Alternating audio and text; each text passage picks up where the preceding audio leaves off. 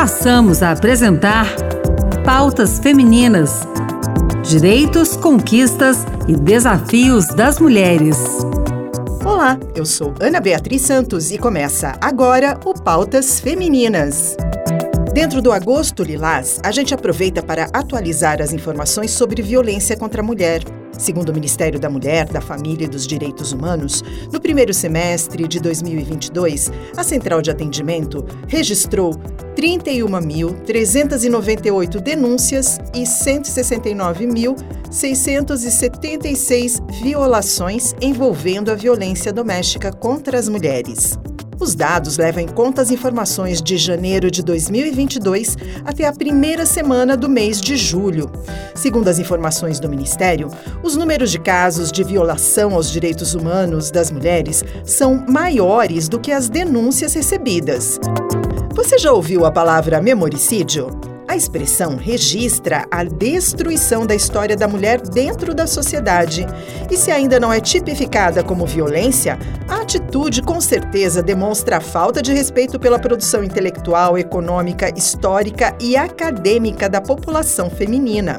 A pesquisadora Samira Rodrigues, que estuda as questões de gênero dentro da política, conversou com a gente sobre o memoricídio das mulheres na literatura e alertou que a prática existe em todas as áreas. Vamos ouvir? Quem é Samira Rodrigues por Samira Rodrigues? Olá, Ana. É, primeiro eu quero agradecer, Ana, mal honra estar aqui no, no Rádio Senado. Bom, eu sou a Samira Rodrigues, eu sou psicóloga, eu sou advogada também e sou pesquisadora é, na área do gênero e política. Também sou da Rino Educação, coordeno um grupo de pesquisas né, na Rino é o grupo Pensadoras Latino-Americanas. Lá nós fazemos um resgate né, de, tantas mulheres maravilhosas aí que produzem ciência, é, conteúdo literário, sociopolítico, do direito. Eu sou uma condutora desse grupo que traz esse universo né, do pensar feminino, tentando juntar um pouco da academia e dos saberes aí populares que me chamou a atenção no seu artigo, eu recebi o seu artigo, né? Aquela palavra grande que é o memoricídio. memoricídio. Você falou sobre o memoricídio das escritoras. O termo memoricídio não é uma invenção minha, né? Ele surgiu num evento que nós realizamos na Rino, trouxemos três é, escritoras é, para falar sobre a situação da mulher no movimento literário. E elas que nos apresentaram esse conceito de memoricídio, que é um conceito utilizado por uma grande professora, né, que faz estudos incríveis sobre a literatura feminina, a professora Constância Lima Duarte.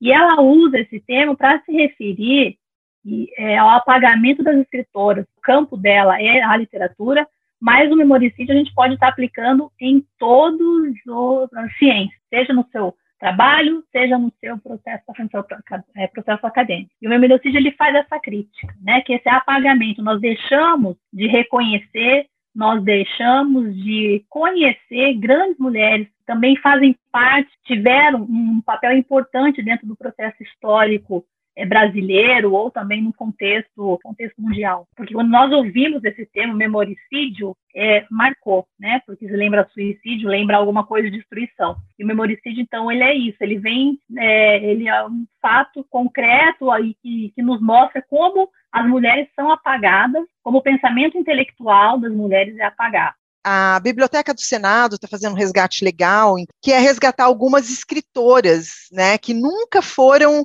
nunca foram republicadas, que a gente está falando, gente, é muito 200 anos atrás. Sim, Ana, se a gente vai pensar dentro da própria literatura, é, como é o, a caminhada das mulheres no processo de construção literária, de produção literária, a gente vai percebendo né, que tem várias ondas. Tem uma primeira onda que tem, uma, tem uma, ali uma indigência cultural ali nessa primeira onda, que é mais ou menos nessa época do Império, é a luta pelo direito básico de aprender e a ler.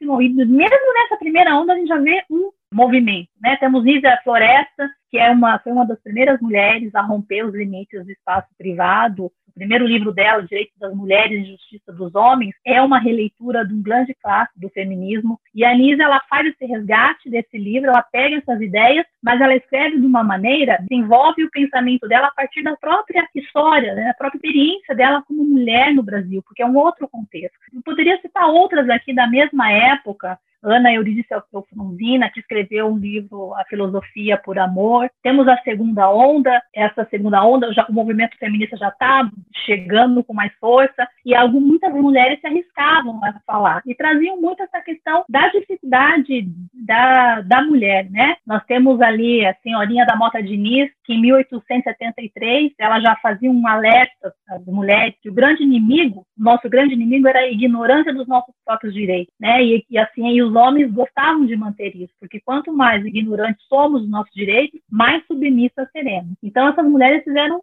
essa, é, são a nossa frente, né? Foram elas que começaram a todo esse trabalho de consciência, de lutar por esses direitos tão básicos que ainda hoje nós conseguimos. E, eu, e as ondas do feminismo vão mostrando isso. Então, a primeira onda com ensino a uma educação, a segunda onda já vem aquela ideia de querer votar, né? Então a gente já, nós já sabemos ler, então nós já podemos sonhar com o nosso voto. O voto mesmo no Brasil foi, foi é, aprovado em 1937, no Código Eleitoral de 1937. É, depois veio essa terceira onda da cidadania mesmo, que daí já é uma... É, as mulheres já estão mais organizadas, né?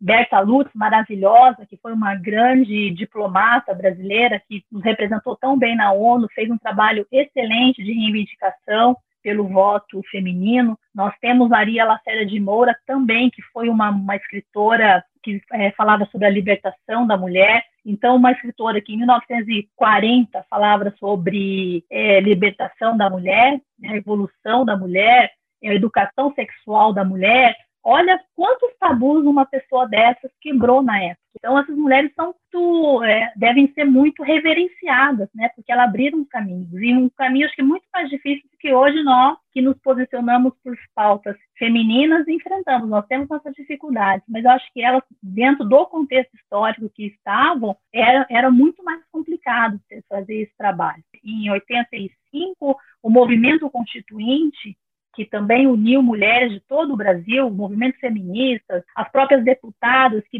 lindamente votaram as suas convicções acima dos seus ideais e se uniram em prol de tentar garantir na Constituição direitos como direito à saúde, licença maternidade, licença paternidade. Então, a história nos mostra a força que as mulheres têm quando é, nós nos unimos.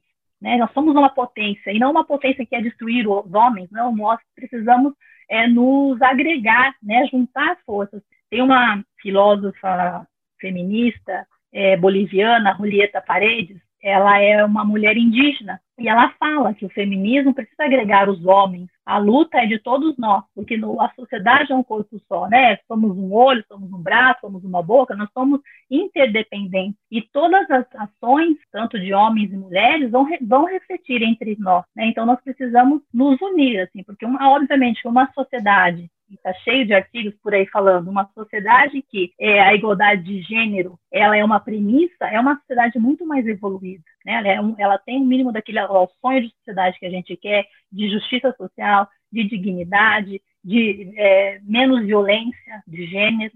Que vocês acham que é, o, que é a grande maneira da gente quebrar essa, essa corrente né, do memoricídio? É brigar por espaço, né? lutar por espaço. Né? Nós vamos é, conseguir derrubar esse memoricídio, nos tornarmos visíveis com a, a, nossa luta conjunta. Então é muito claro na, na fala dessas pessoas é, que ah, eu não tá, eu escrevia e não estava, parecia que alguma coisa faltava, e quando você via uma outra escritora e trocava ideias e você se sentia é, é, as angústias eram as mesmas, aquilo elas falam que fortalecia e quanto mais se fortalece, mais se, é, se, mais se tem vontade de produzir, de escrever. Se hoje também com o advento da internet tem muitas editoras independentes que publicam é, as mulheres. Então são processos demorados, mas é um processo é, que é possível ter alguns ganhos ao longo do tempo. A gente agradece a participação da professora Samira Rodrigues e vamos voltar a falar desse assunto em outros programas. O Pautas Femininas termina aqui. O programa de hoje teve produção e apresentação de Ana Beatriz Santos e trabalhos técnicos de Josevaldo Souza. Obrigada pela sintonia e até a próxima.